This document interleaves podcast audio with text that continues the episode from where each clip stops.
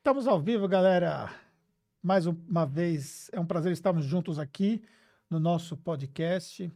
E hoje eu recebo minha convidada, minha amiga Marta. E olha, vai ser muito bacana porque a gente vai ter um bate-papo bem interessante.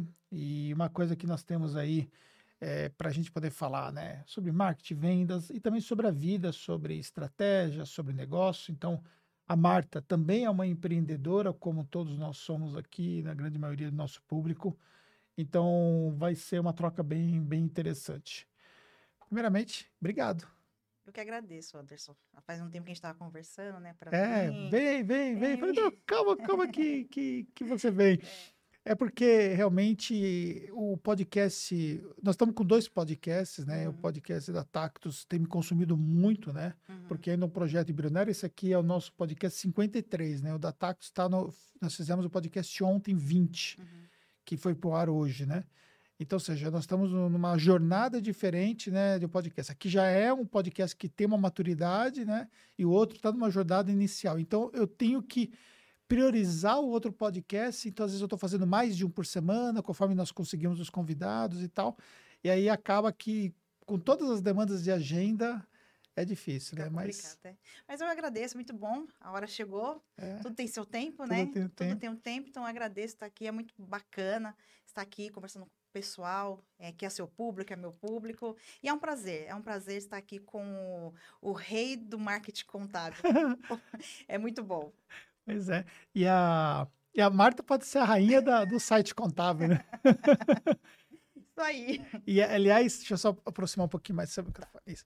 Aliás, é uma coisa que a gente vai falar, né? Muita gente imagina que, que, que quando se fala em marketing contábil, que site contábil é a única coisa que, que existe, né? Quando, na verdade, site é um pedacinho, né, do que é efetivamente aí o marketing como um todo, né? Exatamente. As pessoas acham que vai colocar um site no ar e pronto, vou sentar aqui na minha cadeira e vai chover ligação, vai chover é. e-mail e não é assim. Isso é só é uma ferramenta meio, né? Não é uma ferramenta fim. É. Então existe várias estratégias e o pessoal aí tem visto você dar, dar os conteúdos, né? Entregar os conteúdos do, do que eu só precisa da base. O site é a base para várias estratégias que a pessoa pode fazer aí no digital. É. Então a gente vai falar muito sobre isso aqui. Mas, ó, pessoal, é, pedir para vocês logo de imediato vocês deram um like, tá? Para poder participar com a gente. E também é, vocês podem comentar aqui quem está assistindo a gente ao vivo, tá? E mandar as suas dúvidas também sobre essa temática. A gente vai discorrendo aqui dentro da nossa, do nosso bate-papo. Vamos voltar um pouco ao tempo, Marta. É... A, a, a primeira vez que eu te conheci foi no evento? Foi no evento, só que antes do evento ah. a gente conhecia porque eu era vendedora de boletim informativo. Isso, mas você tinha já a sua empresa já, né? Isso, a, represent... a gente era representante de uma empresa de boletim, então, a gente, eu e o Alex, a gente representava essa empresa. E, assim, você até chegou a comprar na época comigo a gente vendeu hum. para você. O Alex esteve aqui para vender o boletim e você comprou na época, então você se tornou cliente da representante, mas da empresa. Entendi. Mas a primeira vez assim, se falar e se ver foi no evento. Foi, né? Foi. Eu lembro que uma vez a gente estava conversando, acho que foi em Santos, Santos né? Nós isso. conversamos um bom tempo lá e tal. Duas e, horas e você estava justamente com o stand do boletim, né? Isso. A gente estava migrando para essa questão dos sites e tal. Porque como que aconteceu? Eu e o Alex, a gente vende vendas. Então, eu comecei a trabalhar numa empresa de boletim no ano de 2000. Então, era telemarketing. Eu ligava para o contador para vender boletim. Então, a gente estava migrando. Nessa época, essa empresa ela estava indo para o digital, era o CDzinho, mais o portal na internet. Então, todo mundo assinava aí Antigo IOB. E a gente começou a vender. Então, o que, que a gente fazia? A gente ligava para o contador, agendava uma reunião presencial, onde tinha vários representantes. E esse representante ele ia lá para para apresentar o boletim e fechar com o cliente. Então, ficava no escritório é, com as meninas, agendando essas reuniões, e os meninos iam, os representantes iam para a rua para apresentar. Então, era esse trabalho que a gente fazia. E no decorrer do tempo, o que, que aconteceu? A gente começou a ver, olha, ah, o pessoal quer fazer site, quer fazer site. Assim, bom, a gente já tem uma carteira aqui de clientes, né, de contadores. Acho que não custa nada a gente começar a fazer site. Até falei para ela, assim, aí, Alex, vamos fazer site? Assim, ah, Marta, eu tô aqui no mundo das vendas, tal, você é doida. Aí eu, fiquei, aí eu fui pesquisar, né, o que, que precisa fazer site? Alex, o que, que precisa para fazer site, né? Aí assim, ah, contratar um web designer, um servidor e vamos fazer site. E aí começamos a fazer site para os nossos clientes. Isso foi em. No ano de 2004. Não, 2004, não, dois- 2008. Isso, a gente já a- nós abrimos nossa empresa de representação. Eu comecei a trabalhar em 2000 como CLT nessa empresa. Aí em 2004 eu e o Alex, o Alex entrou em 2003 nessa empresa. Em 2004 o Alex me chamou pra, junto com ele para montar a representada, né? Então saí da CLT. E aí em 2008 foi começou a vir esse- essa questão, olha, site, site. É, você conhece alguma empresa que faz site? Eu assim, poxa, se o pessoal tá perguntando, vamos fazer site. A gente tem uma carteira aqui, na época a gente tinha mais ou menos uns 3 mil contadores clientes nosso. Então, assim, a gente já tem uma carteira boa, então preciso vender. Só que não era nosso foco. Nosso foco era a representação. Então, aquilo que a gente vendia de site era só para quem perguntava quando a gente via uma oportunidade, quando os vendedores na rua viam uma oportunidade e assim por diante, entendeu?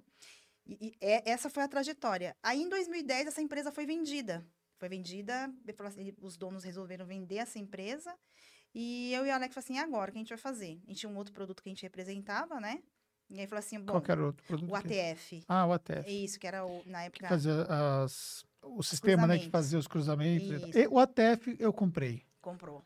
Comprou o ATF o Conta 10. Você lembra do Conta 10? Você É. Sim. era do Conta 10. Então você era assinante do boletim Conta 10. Isso, exatamente. Você era bem tecnológico. Foi uma coisa. Conta 10 foi a Sim. primeira que veio com CD. É, CD e portal. O ATF, ele fazia auditoria né, de todos os arquivos, estava começando a parte dos arquivos, né? Isso. E aí era um sistema de auditoria e naquela época nós fazíamos muito a é, nós tínhamos um serviço muito que fazia o trabalho de, de divulgação, desculpa, um trabalho de revisão fiscal. Então o que, que a gente fazia? A gente jogava tudo lá no ATF para o ATF pegar e fazer ali uma, Cruzamento. um cruzamento de dados e dar os relatórios. Aí isso. aqueles relatórios nós extraímos as informações que mais interessavam e fazíamos a apresentação visual e tal. Isso, isso mesmo. E aí a gente, o Alex, e o Alex já tava, como a gente começou a perceber que o Conta 10 ia ser vendido, tal, o Alex, o pessoal já tinha chamado o Alex para ser sócio lá de uma empresa, tudo. O Alex até foi, só que a gente, a gente percebeu que o negócio não ia caminhar, né? Então, aí o Alex já tinha conhecido o Jefferson, que era o dono do ATF, e ele começou a representar. Então, assim, olha, então a gente vai mudar o foco aqui do Conta 10 e vamos focar aqui no ATF. Só que, eu falei assim, olha, tem a parte dos sites, né? Por que que a gente não investe muito nisso? Aí foi até que a gente come- comecei a bater um papo com você para entender, porque eu já sabia que você falava de marketing contábil e o marketing ia começar a pegar. Então a gente ficou ali de 2010, só que ainda de 2010 até 2000, a gente co- começou a vender mais sites. Então a gente vendia o quê? Hospedagem de e-mail. A gente, o cliente não tinha e-mail, então a gente hospedava o e-mail, fazia o e-mail, fazia o site e entregava o site. Um site institucional naquela época em HTML. Era o foco muito institucional, né? Exato, totalmente. Nem estava usando o WordPress ainda. Nada, nada. E nem, e nem a gente sabia nada de marketing contábil. Então, o que a gente sabia de marketing contábil era o que a gente ouvia você falando. Das palestras que você ia, até eu convidei você para dar palestra para os nossos clientes algumas vezes. É, mas quando eu fui dar palestra para você, você já estava como já estava bem no marketing. 2016. Já, é, Já, a gente estava já. um você estava fazendo inclusive aquele evento, né? Isso, foi para os clientes mesmo. pra- Aí, em 2016, a gente já estava ali bem focado. Que a gente começou a olhar para esse mundo foi em 2010. Ah, O pessoal falou que o seu Tá- áudio está um pouco baixo. é. Pronto. Pronto, tá bom agora? Agora, Vê, agora vai ficar bom, é isso. Isso. Então, assim, a gente começou a olhar muito para essa questão dos sites em 2010 e fomos fazendo trabalho até que chegou 2014, que começou a acontecer. O ATF não quis evoluir. A Alex, aí a gente conheceu o E-Audito- o E-Auditoria. Uhum. E a gente estava paralelo, a gente fazia os sites, o Alex vendia o ATF, até que o E-Auditoria veio, o ATF não quis evoluir e a gente fechou uma parceria com o E-Auditoria. Então, a gente sempre muito focado nessa questão da representação de empresa, né? E o Alex começou também, era, era eu e o Alex, a gente pegava aqueles representantes, tinha na época uns oito representantes, umas seis meninas internamente comigo, e a gente tocando a empresa. E aí a gente começou a vender o, o auditoria, encerramos com a TF, porque o Jefferson não quis evoluir, e começamos a vender o auditoria. E vendendo auditoria, auditoria, até que chegou uma hora, o Fred chamou a gente e falou assim: olha, gente, agora a gente vai mudar nosso modelo de negócio, tudo certinho, e não tem mais condições. E nisso, com a venda de site, a gente começou a aumentar o número de sites. Então a gente começou lá, a gente- chegou em 2000, começamos em 2008, em 2010 a gente tinha uns 150 clientes de site. Só que a gente tinha desenvolvedores lá dentro, né? Aí a gente tinha um desenvolvedor que ele falou assim, aí ele virou pro Alex e falou assim: Alex, você conhece o Conrado? Já ouviu falar no Conrado Adolfo? Tal? Ele falou assim: não, não conheço. Plataforma WordPress tal. Aí o Alex foi estudar sobre isso. Então o Alex foi estudar sobre marketing, estudar sobre a plataforma WordPress tal. E foi ver, né? Falou assim: deixa eu, deixa eu O ver. Conrado já tinha o 8Ps lá, o curso dele? Ele tinha aquele outro lá, o O iJumper? o iJump. Isso. Aí o Alex foi fazer o iJump. iJump. Jumper. ai, iJumper. É, isso aí. E ele foi fazer esse curso, tal, conheceu e começou a estudar sobre WordPress, né? Falou assim, olha, acho que seria interessante a gente fazer para DPG. Vamos transformar o site da DPG em WordPress, tá? E vamos fazer um modelo de negócio aqui para o mercado contábil. Isso é o quê? 2015? 2014, 2015, uhum. isso mesmo. Pegou bem no começo bem desse no começo. boom do, do marketing Exato. Digital. E aí, aí, assim, vamos testar pra gente, se a gente começar a fazer conteúdo e tal. Aí a, gente, aí a gente conheceu a RD Station em 2014. No finalzinho de 2014, a RD Station deu uma consultoria para nós, nós pagamos uma consultoria, eles deram uma consultoria para nós assim, bacana, vamos aplicar para DPG.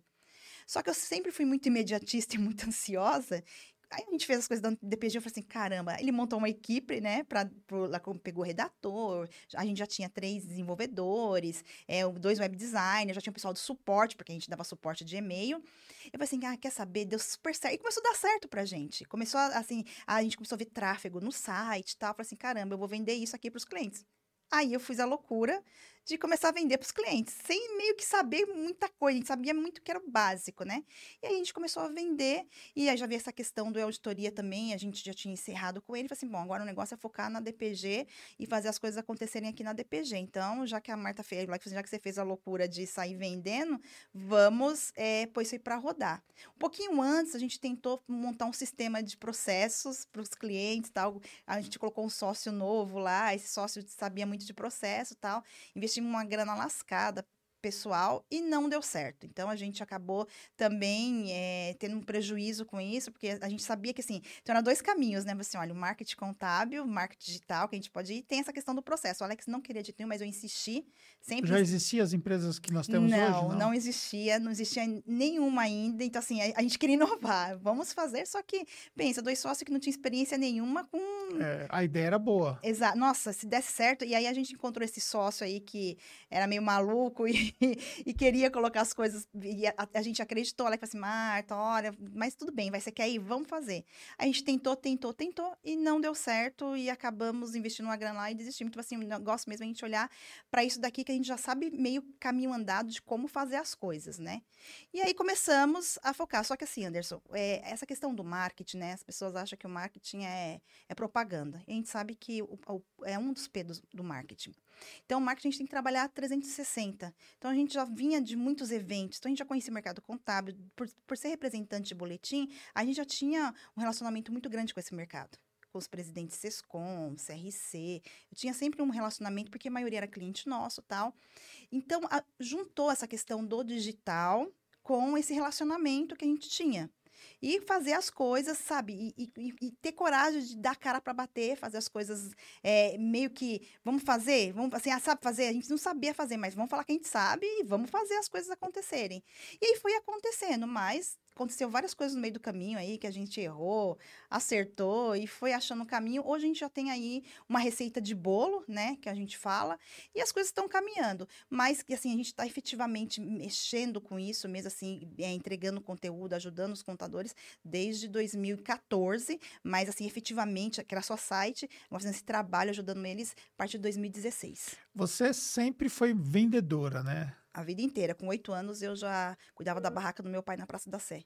É. Uhum. Então eu tinha uma, meu pai ele era, ele, meu pai, meu pai ele é, foi vendedor a vida inteira de loja, de calçado. E depois ele virou gerente. E aí meu pai sempre teve o sonho de empreender. Aí meu pai montou uma barraca na Praça da Sé. Eu tinha oito anos e eu sempre fui, sempre andei sozinha, sempre fui uma criança acima da média. Então já andava de metrô sozinha, já andava de ônibus sozinha. Então de manhã eu estudava e à tarde eu ajudava meu pai nessa barraca, porque meu pai, ele de manhã ele tinha um sócio que ficava nessa barraca e à tarde ele trabalhava numa loja. Então eu cuidava dessa barraca de calçado para ele. E aí meu pai foi empreendendo, aí ele montou mais outra barraca de bolsa, aí eu fiz ele montar uma barraca de fruta, ali na Praça da Sé, perto da estação, ali na Quintino Bocaiúva, na Rua Direita, então ele tinha uma barraca em cada lugar. E eu, com oito anos, cuidava na parte da tarde. Que ano que era? Eu tinha oito anos, eu nasci em 84, acho que era antes de 92, 90, é 92 esse ano, 92, 93. Nessa e, época eu trabalhava de office boy é, em, em São Paulo. É, e a gente. Talvez até tenha passado, passado pela, por, lá. por lá. De repente comprou até um calçado, uma bolsa, comeu uma fruta.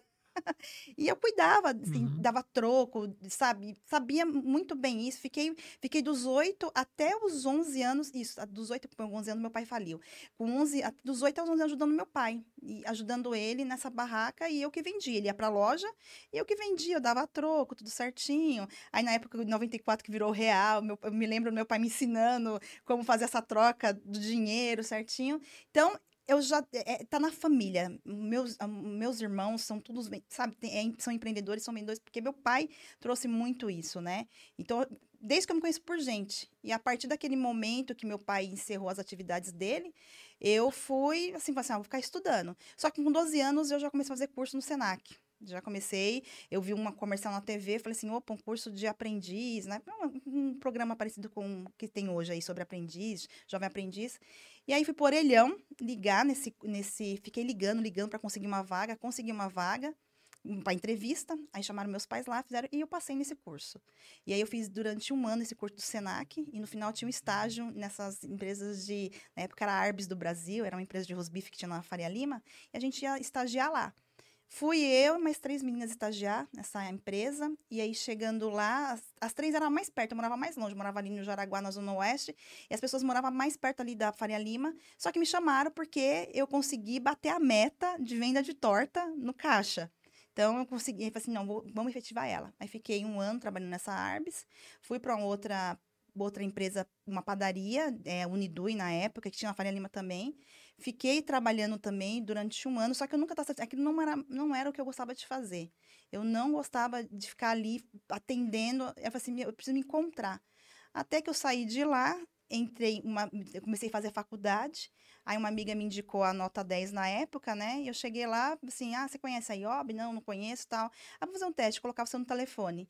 Quando me colocou no telefone, eu me encontrei. Falei assim, gente, é disso que eu gosto. Eu gosto de ligar, eu gosto de falar com o cliente. Primeira ligação eu vendi. Falei assim, nossa, aí me encontrei. E a partir dali eu falei assim, nossa, é isso que eu gosto. Eu gosto de falar no telefone com o cliente, eu gosto é, de estar desse daí. Foi aí que eu me encontrei e trabalhei durante quatro anos, de 2000 a 2004, como telemarketing mesmo, na época fazendo trabalho ativo, ligando para os contadores, pegando lista amarela, porque não tinha essa questão da internet, né?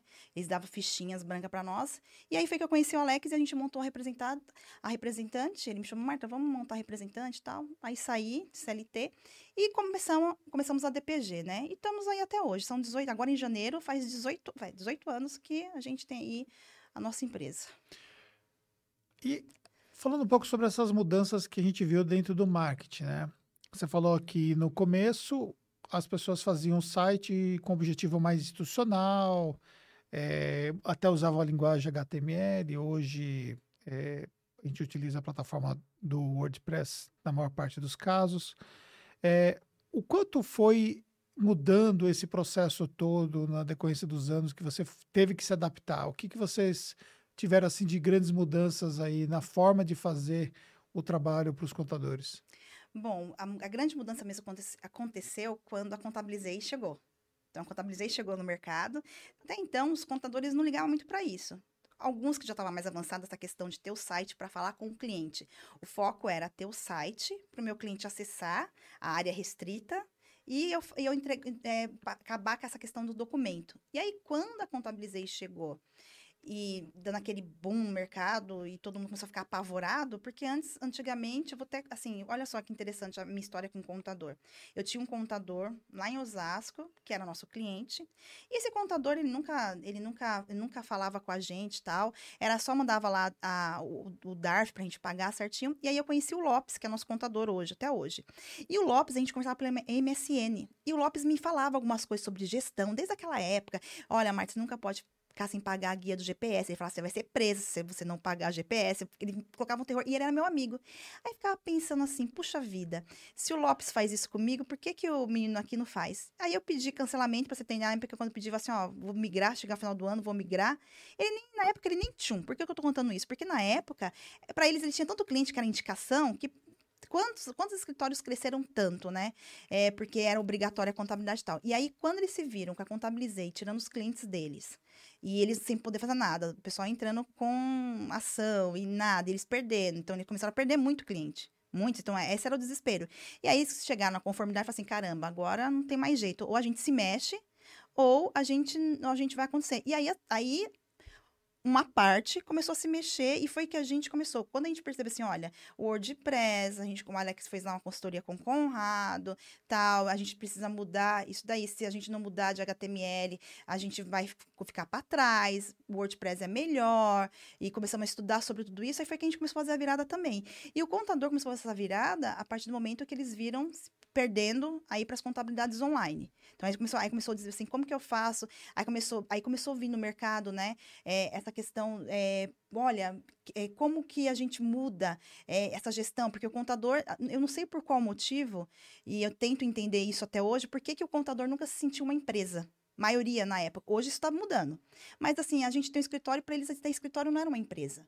Era assim, eu sou um eu sou um profissional, estou aqui, então assim, não tinha essa visão comercial, essa visão é, de gestão. Então, o que, o que mudou de lá para cá foi que eles começaram a perceber, e aí também os, os, CRCs, os começaram a investir nessa questão também, não só do conteúdo técnico, que era tão engraçado que a gente via é, o pessoal sempre lotando as salas com conteúdo técnico, né? Então, assim, ele sempre estava lotado. Quando se falava alguma coisa focada em gestão, marketing, era sempre, tava sempre, tinha sempre pouquíssimas pessoas participando. E isso começou a mudar com longo tempo, mas o que fez essa virada mesmo foi a questão das contabilidades online e eles começaram a perder esse número de clientes enorme, entendeu? E aí foi que a gente falou assim, puxa, se a gente não fazer essa virada também e tentar ajudar de alguma forma, não vai ter jeito. E também uma coisa que a gente encontrou, que o Alex encontrou, foi na internet, a gente procurava e achava só o Altair na época. Então a gente procurava lá Soluzione. Era tudo de nicho, Soluzione, Soluzione. Eu falei assim, mas quem é, esse, quem é esse cara que ele não aparecia, né? A gente também comecei, eu comecei a caçar o Altair na época. O Altair falou assim: como que você está fazendo isso? Como que é isso, Altair? Como que você fez isso? Aí encontrei ele no Facebook, fui lá no registro BR, peguei o nome da empresa dele e tal, peguei o nome, coloquei, aí vi que era dele, fui no Facebook, cacei ele e comecei a conversar com o Altair para perguntar como que ele estava fazendo aquilo. E a gente começou a bater esse papo, ele explicando, ele nem queria muito aparecer na época. E aí foi que eu comecei a amizade com o Altair também, e porque a gente só via ele, só via dando, só dava Altair no, no, no, primeiro lugar do Google, né? Que a gente começou a estudar sobre isso. E também foi uma chave que a gente virou falou assim: caramba, então quer dizer que o Altair tá fazendo desse jeito? E também com você, você falando sobre essa questão dos seus investimentos em marketing, essa questão focada no mercado digital, a virada que você estava dando. Então, a gente sempre estava assistindo suas palestras, sempre. Pode ver que vários eventos tinha, eu estava lá assistindo. Falei assim: ó, oh, Alex, o Anderson tá falando isso. Aí comprei, aí eu lembro que uma época não sei se você vai lembrar disso, você tinha um livro em PDF, aí eu falei assim, Anderson, esse livro eu posso vender por 10 reais na época? Aí você me autorizou, então eu comprei, disparei, a gente vendia um monte de livro seu no PDF. Foi assim, mas assim, a grande virada que eu vi do mercado, Anderson, foi essa questão mesmo das contabilidades online. Você falou uma coisa que você não sabe o que, que, o que acontecia com relação à questão da, do contador não ter uma marca, né? Uhum. Então, o, é, culturalmente falando, sempre o contador ele era visto assim, ah, é o contador fulano, então você já uma personificação da figura do contador, né, que era o dono do escritório, e aí vinha depois ali as pessoas que trabalhavam com ele, né? Então você não contratava uma empresa, você contratava fulano de tal. E aquele fulano de tal, né, que é o contador, ele tinha é, duas, três, quatro, cinco pessoas que trabalhavam com ele que ajudavam o trabalho, mas era sempre ele a figura central lá com o cliente. Então, sempre houve esse processo onde o contador era a figura principal e, consequentemente, era o elo de conexão com o cliente. Então, as marcas, né, o surgimento das marcas contábeis, elas eram existiam as marcas contábeis, mas elas eram muito menos relevantes do que eram a quantidade de contadores que tinha essa personificação. Uma das coisas que contabilizei e outras empresas trouxeram no mercado foi isso: a criação do conceito de marca e, consequentemente, é, o fortalecimento desse conceito em detrimento do, do que era a marca do contador. Uhum. Então, por exemplo, a minha empresa antes chamava-se Hernandes Assessoria Contábil. Então, o que, que eu percebia? que tudo era o Anderson Hernandes ou o Hernandes. O pessoal me chamava ah, o Hernandes, ah, o Hernandes, o Hernandes, um exemplo. É, quando eu tinha escritório no bairro, é, as pessoas não me conheciam muito por Anderson, me conheciam pelo Hernandes. E uma vez eu fui alugar um imóvel, e aí eu estava conversando com a pessoa tal, e eu precisava alugar um imóvel comercial, inclusive para poder é, utilizar estrategicamente lá para o escritório. E aí eu falei, ah, tô procurando um imóvel assim, assim e tal. Eu falei, ah, beleza, tem esse imóvel aqui, tá, beleza. Eu achei o imóvel, aí eu falei assim, Tá, mas é, quais são as condições? Ah, preciso ter um fiador e tal, aquela coisa toda que era burocracia que existia. Hum. Falar, ah, mas, poxa, eu posso fazer o pagamento lá, quantos meses você quer e tudo mais. Ah, mas é meio complicado porque eu não te conheço. Eu falei, meu, todo mundo me conhece aqui. Eu sou o Hernandes, tenho um escritório de contabilidade aqui. Ele falou, você é o Hernandes? O cara até assustou, né? Ele falou, você é o Hernandes? Cara, não precisa de fiador, não precisa de mais nada. Porque o cara já me conhecia, entendeu? Sim, sim. Porque era muito conhecido pela, pela figura de ser ali é, o dono do escritório e tal. E isso veio mudando, tanto que a gente resolveu tirar né, o nome Hernandes da nossa marca e passar para Tactus, justamente para desvincular do meu sobrenome e criar especificamente uma marca diferenciada. Então, esse foi o projeto que eu trouxe é, que eu fui aprovar com outras pessoas no escritório, dentre elas o próprio Jefferson e tal, e nós fizemos essa mudança e tal. Só que hoje isso mudou completamente, né? Hoje você já tem uma situação inversa, né? Que é essa figura da marca e do, do contador, ele, não, ele, ele é menos relevante do que a própria marca e tudo mais. É, nesse processo todo que você veio né, trabalhando, você notou toda esse, essa mudança, essa valorização das marcas e você citou o caso da Contabilizei como sendo um dos fatores que ajudou esse crescimento das marcas? Sim. É, assim, até hoje, Anderson, eu penso o seguinte: pessoas compram de pessoas. Então, assim, se o Anderson não for com a minha cara, se eu venho oferecer um, um, um produto aqui para você e você não for com a minha cara, você não vai comprar. Se eu não conseguir te vender de uma forma adequada, se eu não conseguir mostrar valor para você, você não vai comprar. Se não estiver bem treinada do produto, você não vai comprar de jeito nenhum. O meu CNPJ fatura para o seu e vice-versa e acabou. Então, assim, eu acredito que uma marca tem que estar associado a um rosto. Ponto. É, até porque eu não acredito mais que vai, vai contabilizei e vai Coca-Cola. Não adianta, aí vieram outras ali, Conube, Agilizei, enfim. Mas ninguém mais vai conseguir chegar, por exemplo, a o que a Contabilizei fez, porque eles foram no mercado, eles, eles, eles trouxeram essa, esse, esse novo para o mercado, essa inovação para o mercado. Então, o que eu acredito hoje? Eu acredito em tribos. Eu acredito que você vai fazer um trabalho no... Opa, aqui. Eu acredito, tá bom? Pronto? Eu acredito o seguinte, que você vai fazer um trabalho e esse trabalho meio que regional, pode até ser nacional, mas que pessoas vão fazer parte da sua tribo. Então, as pessoas sim vai associar a sua marca, mas ela tem que associar essa marca que ela tá vendo uma pessoa ali. Porque pessoas compram de pessoas. Então, por isso que eu, a gente. Que, que a Contabilizei fez o lado inverso, né? Exato. Eles fizeram, eles fizeram o lado inverso, e por isso que eles são o primeiro no mercado. E tanto é que você vê que o Vitor não aparece, coisa rara ele aparecer. Mas, por exemplo, a Contabilizei, ela tem, ela tem investidores por trás, quantos milhões e aí eu pergunto, ou a pergunta é: a gente teria esse dinheiro aqui hoje? Ok, se a gente for procurar investidor, mostrar um plano de negócio, ok. Mas 99% dos contadores que estão aí com o escritório tal, para chegar até onde o contabilizei chegou, não e também não levantaria o mesmo nível de, de volume de capital. Exato. É um bom negócio? Claro, contabilidade, Anderson, é um bom negócio. Existe o um Mar Azul? Existe o um Mar Azul, sim. Tanto é que eu, eu trouxe até uns dados aqui, Anderson, a gente está falando disso. Olha só que interessante. Tem um... O portal do Sebrae, que é o portal de dados lá, eles atualizaram... É, como que se diz? Aqui. Database, né? Então, quem quiser ver isso, vem na database é, datasebrae.com.br. Então, se você entrar nesse site, você consegue ver lá. Ó, para você ter uma ideia, eu, eu filtrei aqui os MEIs, tá? Então, só no estado de São Paulo, existe 3 milhões 240 mil 732 empresas. Só no estado de São Paulo, tá? Eu não coloquei os MEIs. Se a gente coloca os MEIs, aqui vai dar mais de 5 milhões. O que, que eu quero dizer com isso? Esse tanto de empresas que tem, se a gente contar, e você vai lá no site do CFC, vamos pegar aí que a gente tem 80 mil escritórios de contabilidade. Aqui em São Paulo são em torno de, de 26, 30 mil escritórios, tá? Colocando todos que não está registrado. Você divide isso por esse número de escritório. Você não vai ter, assim, você vai ter uma quantidade lá de clientes e que, que assim que ainda sobra. E se eu colocar o meio, então piorou.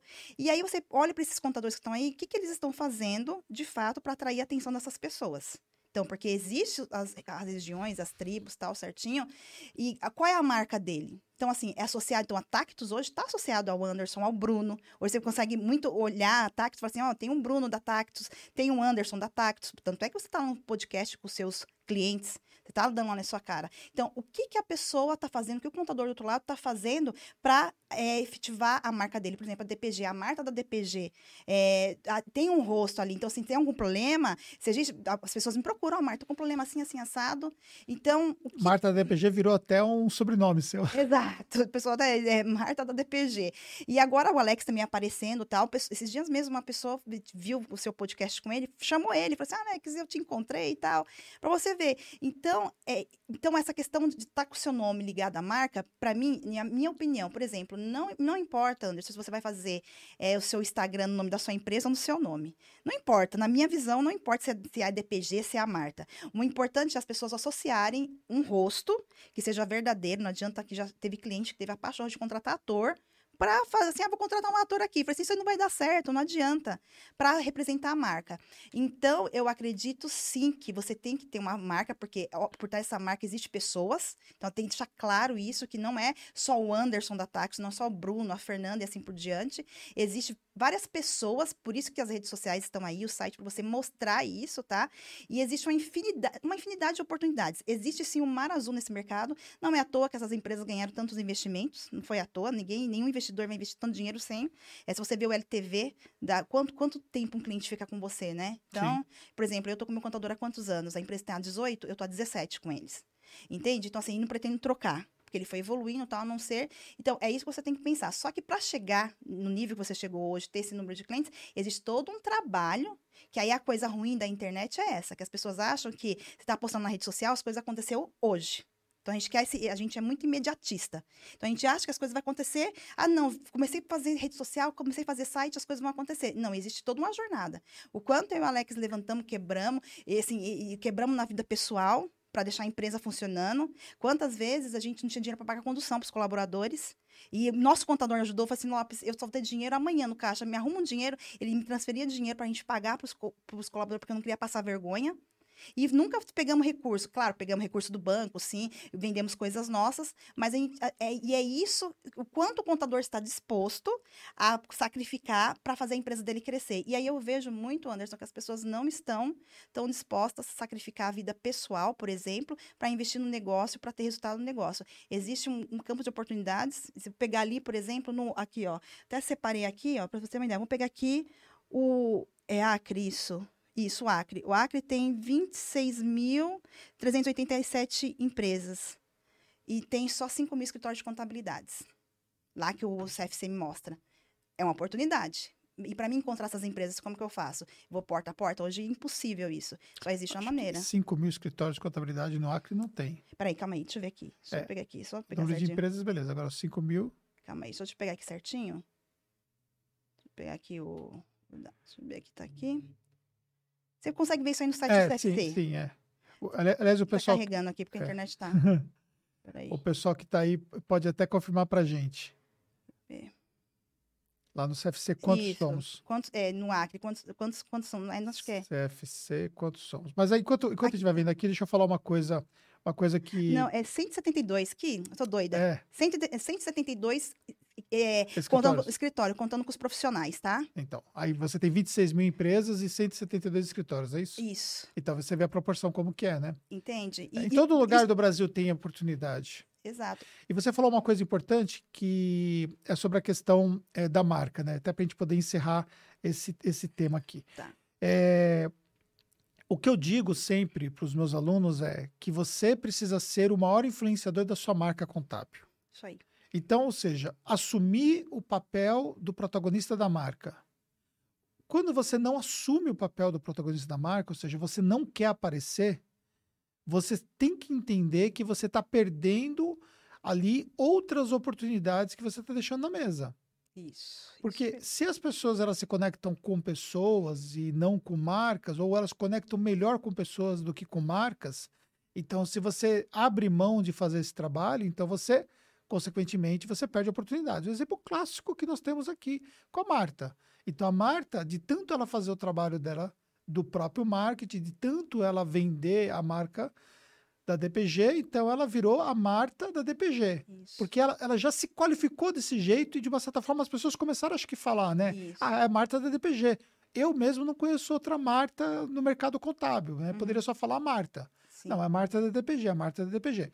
Existe o Anderson Fernandes que vocês estão vendo aqui, que é o Anderson Fernandes, influenciador, que é o Anderson Fernandes que, que faz o trabalho para o mercado contábil. Só que quando eu falo em nome da Tactus, é o Anderson Fernandes da Tactus. Então, os meus clientes é o Anderson Fernandes da Tactus. Isso é tão forte, é tão forte que eu hoje, qualquer evento do mercado digital que eu, que eu vou, pode ser Afiliados Brasil, pode ser Hotmart, pode ser o Hangar da Monetize, whatever. Qualquer evento que hoje eu pisar, todo mundo ali, todo mundo assim, né? Uma grande parte das pessoas conhece pelo fato de saber que eu tô ligado à marca. Que conhece mesmo, porque eu tô no mercado digital, tá, Anderson? Então, assim, eu ando nesse mercado digital. Então, a gente participa dos eventos e tal.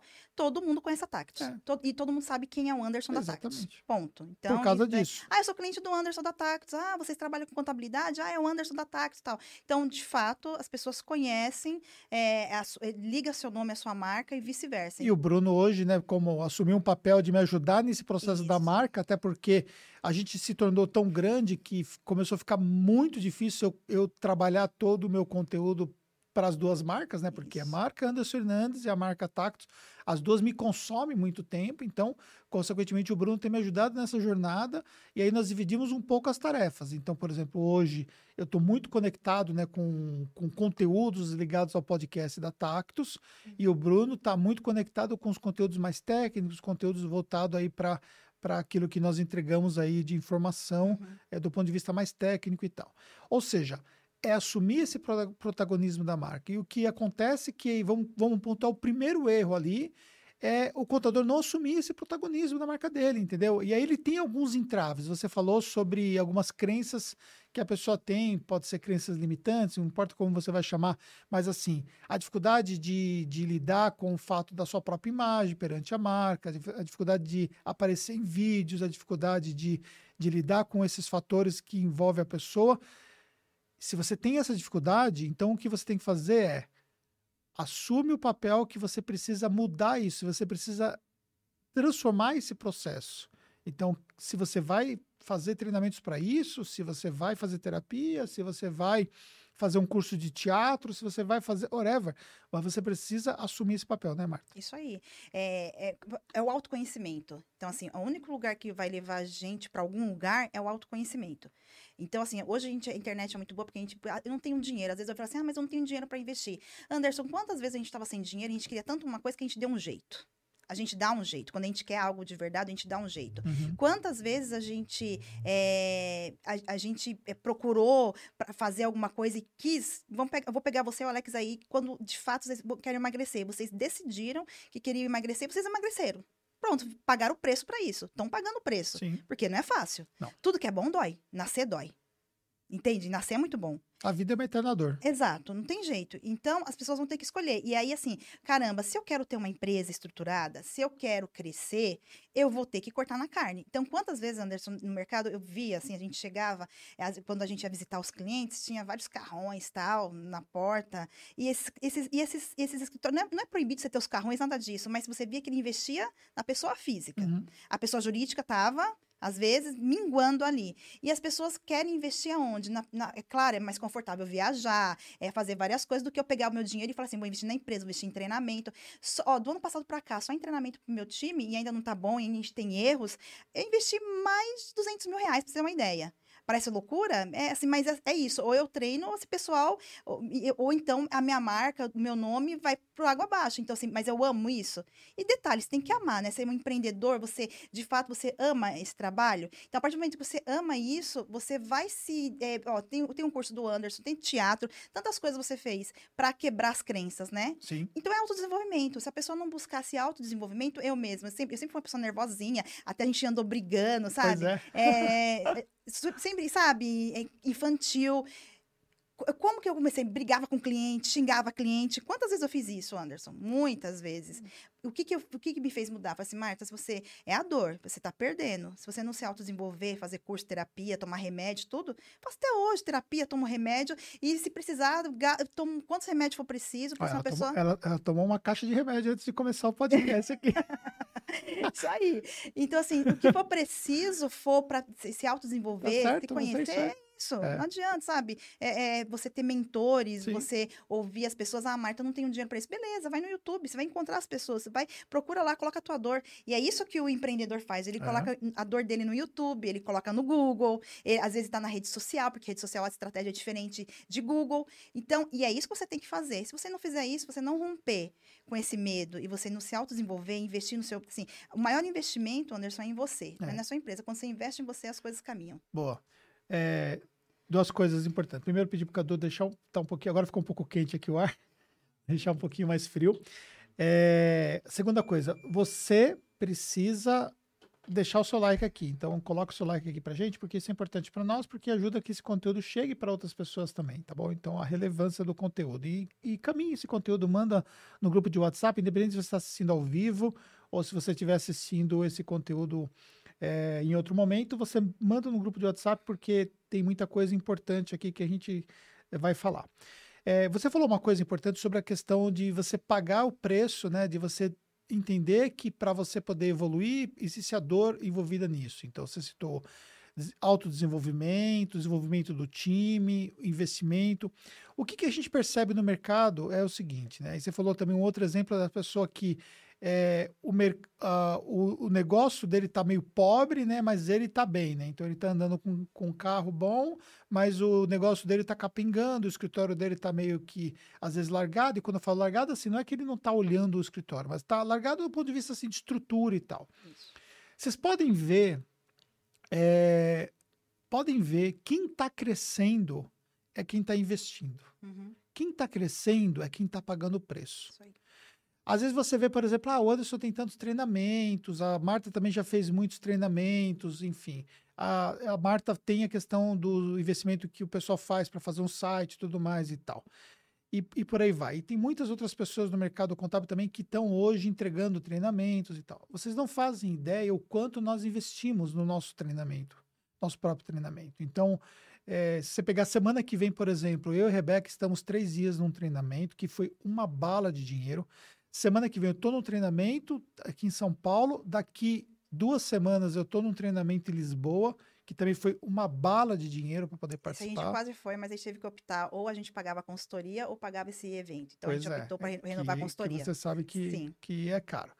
Então, ou seja, a gente está lá, eu e a Fernanda, e não tem fim, porque a gente está sempre buscando o desenvolvimento. Isso falando sobre o autodesenvolvimento ou da equipe, porque tudo que você imaginar hoje de, de eh, assinaturas, tudo que você imaginar a gente tem hoje para disponibilizar para a equipe ou cursos pontuais que a equipe precisa também. Então, isso é o primeiro ponto. Segundo ponto, pagar o preço do crescimento. Crescer tem um preço.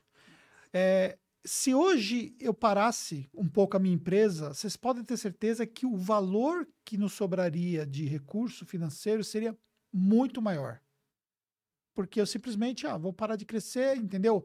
A gente gasta uma bala de marketing, eu tenho cinco pessoas na área comercial trabalhando, quanto custa hoje uma equipe de cinco pessoas? Bota, bota isso na mesa, faz, faz uma conta de padaria e calcula mais ou menos aí quanto que deve custar o salário de um vendedor e multiplica por cinco para você ver. E contando que você tem um sócio lá, e o sócio custa um valor bem mais alto pelo fato de ser sócio, né? Ele não está ali por acaso. Uhum. E aí, quanto que eu tenho que investir de marketing para poder suprir cinco pessoas numa mesa esperando o lead todo santo dia? Gente, consegue entender o que é isso? Para eu poder alimentar a mesa com cinco pessoas para poder vender, o quanto que eu tenho que investir para isso acontecer? Esse é o preço que se paga. Só que é um fluxo, porque eu gastei para trazer o cliente, só que depois eu gasto para poder entregar. Então, é pessoas que a gente contrata, é sede que a gente trocou, é equipamento que a gente tem que comprar. Só hoje chegou um caminhão ali, não um caminhão cheio, né? Obviamente, mas chegou um caminhão e eu até postei nos meus stories descendo monitores. Semana passada foram os, os notebooks que, que vieram. Hoje de manhã eu acabei de assinar um contrato novo com uma empresa que vai ajustar algumas coisas que nós precisamos ajustar, porque, tipo, é tanto equipamento hoje, é tanta, tanta coisa que nós temos circulando, né, que nós temos que ajustar algumas coisas. Acabei de assinar um contrato com uma empresa de consultoria que vai fazer um trabalho aqui. A Marta está falando ali que contratou uma consultoria para poder fazer o trabalho lá. Ou seja, crescer tem um preço. E aí o que acontece é que quando você não quer pagar o preço, você não está disposto a pagar o preço disso, aí você fica parado no tempo. Então, assim, nem todo mundo precisa crescer na mesma proporção, como você cresceu rápido e, É. e acelerado. Rápido, acelerado, isso aí, assim, que a gente fez essa virada mesmo, faz mais ou menos uns dois anos, assim, que fazia a virada. Eu- Mas a gente tá trabalhando, plantando. Claro, Sim, que nem sim. você aqui. é o entendeu? jogo, né? É o jogo. É quem olha, quem olha a jornada de dois, três anos É. para cá, vê, pô, não sei o quê, entendeu? Aconteceu ontem. Exatamente. Foi. Logicamente que a gente plantou muito tal. Uhum. Mas não vê o quanto que nós tivemos que fazer pelos nossos respectivos negócios para isso. Exato. Eu, eu falo isso por observação. Eu nunca fui nem na casa da, da, da Marta, que ela não me convidou ainda. Não, mas tá convidado, tá convidado. Depois dessa- agora, agora você pode ir. Mas eu, mas eu vejo nitidamente que hoje você se deu o luxo de ter de morar num lugar melhor, de, de ter uma casa preparada. Recentemente vocês né, estavam mexendo na casa e tudo mais, que o Uhum. Alex falou e tudo mais. Ou seja, hoje você se deu luxo de ter um conforto melhor, porque até então você estava em detrimento do seu próprio conforto para investir no seu próprio negócio. Exatamente. A sua, a sua empresa estava daquele jeito, né? Crescendo, investindo, comprando equipamento e tudo mais e tal, e você mantendo ali uma vida mais, mais simples, vamos colocar dessa forma, para poder permitir que a empresa crescesse. O que a gente vê no mercado é um monte de contabilidades que ficaram pobres, cujos seus fundadores têm uma vida boa. Tá. Só que esse negócio que empobreceu, ele não vai sustentar mais essa vida, ou ele não vai, não vai ser mais rentável o suficiente para manter. Por quê? Porque o mercado ele evoluiu numa proporção aonde efetivamente hoje você precisa ter mais tecnologia, você precisa ter mais ferramenta de trabalho. Então, antes, qual era a ferramenta de trabalho? Antes, a ferramenta de trabalho era o quê? Entendeu? A gente comprava os formulários para os nossos profissionais ficar ali fazendo orelite, a impressora matricial. Hoje a tecnologia está muito mais acessível, mas assim, hoje um stack mínimo de tecnologia que a gente tem para um profissional que entra, é, hoje ele entra aqui com um notebook, com uma tela, com uma mesa, com um software, com uma assinatura do Google, com uma- uma- um usuário no, no sistema contábil. Quanto, quanto custa tudo isso aí? Minimamente, quanto custa cada profissional que a gente contrata, entendeu? Uhum. E só paga o preço que realmente faz isso acontecer. Então, ou vocês de fato absorvem esse fator de que é um processo que não vai parar, ou a gente para no tempo, Exato. entendeu? Às vezes o pessoal reclama, ah, mas ah, o e-mail do Gmail. Porque a gente indica, né? Hoje a gente hospeda o site dos nossos clientes, a gente tem parceria com uma tem parceria com uma empresa de hospedagem também. Mas a gente sempre fala assim, gente, o melhor lugar para citar os e-mails é no Gmail. É o melhor lugar, porque a gente usa o Gmail faz muito tempo, não vai ter problema nenhum, tem toda a workplace lá, tem todo o trabalho, enfim. Só que aí você fala assim, ah, mas é em dólar, mas isso aqui tá caro demais, tal. Assim, bom, você quer ter recursos, você quer avançar, não adianta, é a mesma coisa. Esses dias eu marcaram o ADPG lá no Instagram, né? Aí um, um cliente pegou e falou assim: é, vocês ajudam os grandes, porque os pequenos tá aqui a ver navio, né? Aí eu, o que, que a gente fez nesse decorrer? Aprendendo sobre processo, né? Sobre entrega. A gente começou a gravar nossas reuniões, reuniões de vendas tal. E a gente começou a acompanhar as reuniões, o que, que a gente treina, o que, que os vendedores estão falando para os clientes, né? O atendimento tal. Então a gente foi consertando vários erros tal. E hoje uma coisa que é primordial em todas as apresentações de venda, tem as reuniões certinho, porque se amanhã depois o cliente falar que não comprou aquilo, ah, vocês mentiram para mim, vamos ver a reunião? Deixa eu ver se é- nós erramos ou se você não tá entendendo. Aí eu fui pegar a reunião desse cliente, deixa eu assistir a reunião desse cliente. Eu assisti falei assim, aqui foi menino certo para ele. E aí ele teve no CS, teve todo o trabalho do CS, de acompanhamento, explicou. Aí a, a pessoa paga 200 conto por mês, uma hospedagem do site, uma atualização lá, Anderson, e a pessoa acha que vai ter resultado. E não é isso. Não, sabe, não, não adianta você achar que com 200 reais por mês, quem, quem, dera a gente conseguir fazer milagre com isso. Ou você vai no mercado, você não tá conseguindo com 200 reais. Meu Deus do céu. Você é- não faz o churrasco na sua não casa. faz, não faz, entende? Então, assim, eu vou falar, esse final de semana, meus pais estavam lá, eu gastei quase 500 conto para 10 pessoas, assim, comer. Enfim, e as pessoas acham que com 200 reais eu vou fazer marketing. Eu entendo, Anderson, eu compreendo que é difícil, a gente às vezes paga o almoço mesmo para, sabe, é, vende o almoço para pagar a janta. Eu entendo isso, só que aí eu vou usar mais uma vez o Altair. O Altair ficou seis anos fazendo isso, mas ele, ele domingo a domingo, você conversa com a Fabiana, a esposa dele, ele sacrificou fazendo o quê? Conteúdo. E, e, às vezes, e não viu o resultado. Não Hoje ele tem lá o resultado em, em, torno de 120, 80 leads por dia do trabalho que ele fez durante seis anos. Só qual foi o sacrifício dele em seis anos? Ele não tinha dinheiro. Ele foi aprender a fazer WordPress, ele foi aprender SEO, ele foi aprender. Ele tinha lá a sócia dele, o sacrifício é aí. só que hoje o tempo só não é suficiente. Sim. Hoje você fala assim, ah, beleza, então eu vou ficar então seis horas por dia escrevendo conteúdo e tudo mais. Não é suficiente. Sim. Porque quando o Altair começou a fazer o trabalho lá atrás, foi mesmo o momento que Taxos fazia o trabalho lá atrás só de produzir conteúdo, uhum. mas a gente só fazia tráfego orgânico. É, a disputa pelo tráfego orgânico era muito menor. A, a disputa pelos termos de palavras-chave era muito mais, mais, mais simples uhum. de você uhum. fazer. Você ganhar um posicionamento era muito mais simples. Hoje tem uma galera muito boa fazendo o trabalho. Sim. Disputando por isso. E uma galera muito boa que já está bem posicionado. Então, por exemplo, você pega. Por que, que eu posso falar isso para vocês? Porque há anos eu tenho uma sequência de marcas que eu faço monitoramento, o que a gente chama de SERP, que é o posicionamento orgânico dessas palavras-chave para essas marcas, no caso, os domínios dos sites. Uhum. Então, há anos eu faço esse, essa análise de posicionamento. Vão surgindo novos players e essas marcas elas oscilam muito pouco no posicionamento orgânico. Então, você vê, por exemplo, ali, essas marcas que estão na primeira página, até na primeira posição orgânica, elas, elas oscilam muito pouco. Por quê? porque o Google já viu elas como sendo autoridade, o domínio tem uma, uma força de domínio boa, porque ele tem uma pontuação significativa.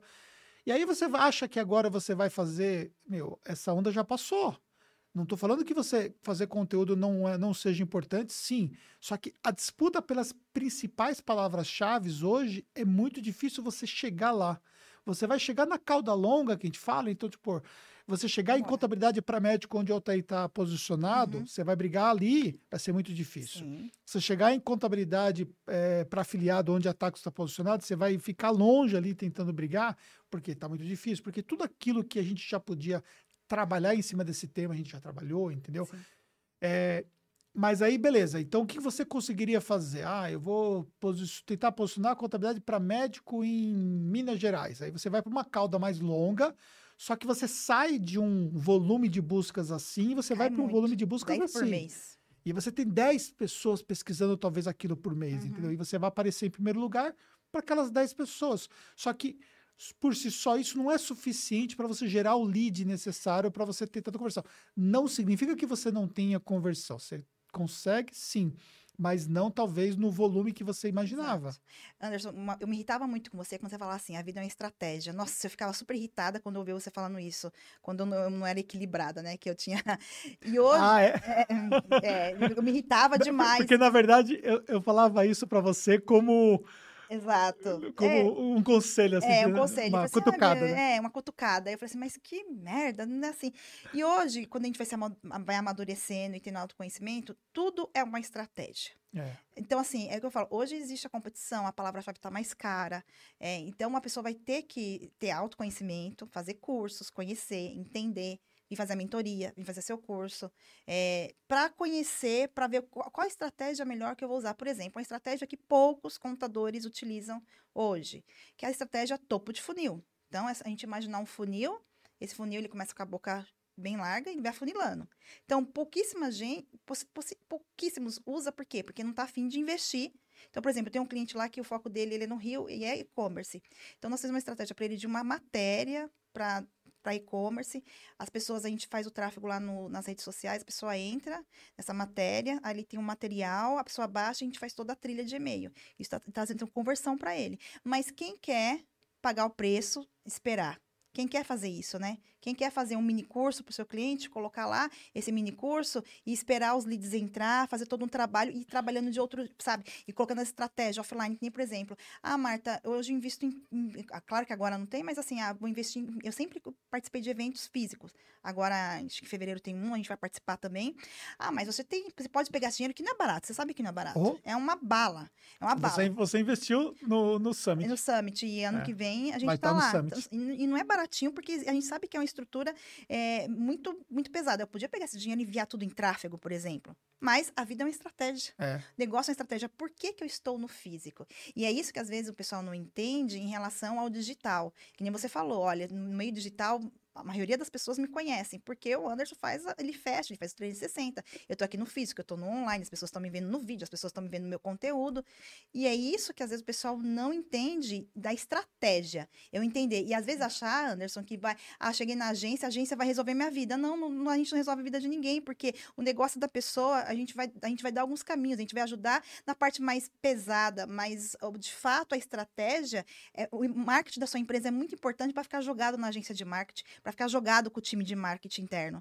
Então, você tem que pensar muito na estratégia. E a estratégia se desenha o quê? Pesquisando e planejando.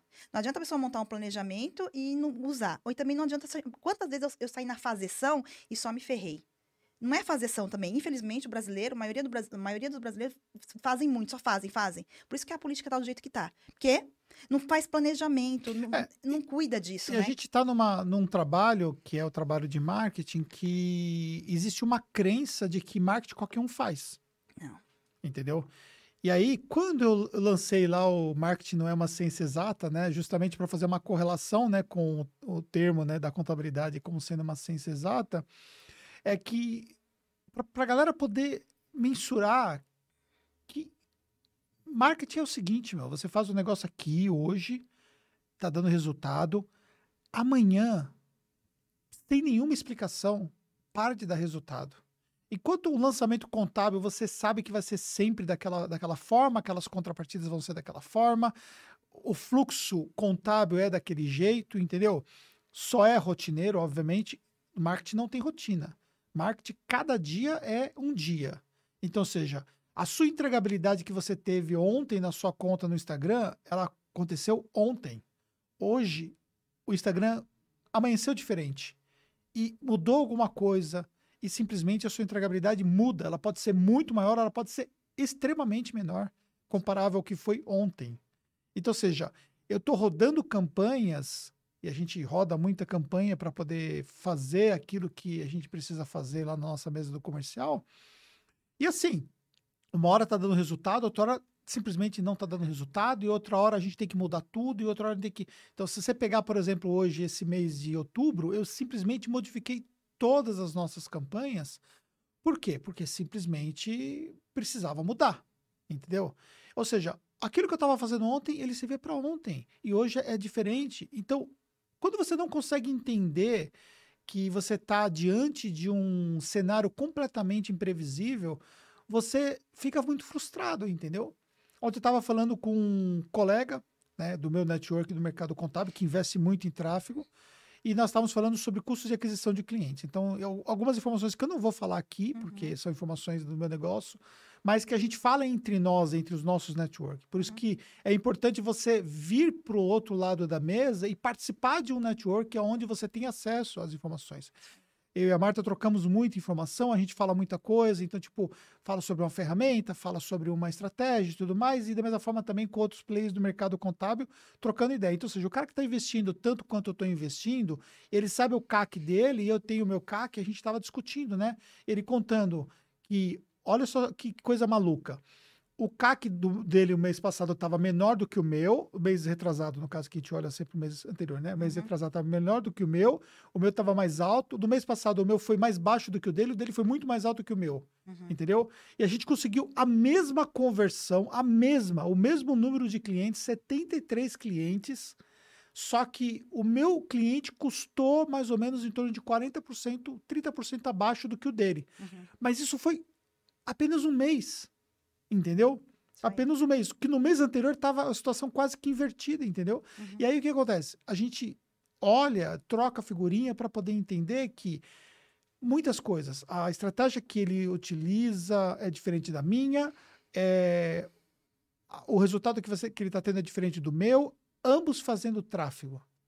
Ambos fazendo tráfego, ambos trabalhando conteúdos, ambos trabalhando brand, só que com estratégias diferentes, com públicos diferentes, com regiões diferentes, entendeu? E os resultados, eles acabam sendo diferentes. Uhum. Então, o que você precisa entender é o máximo que você pode entender sobre o seu negócio.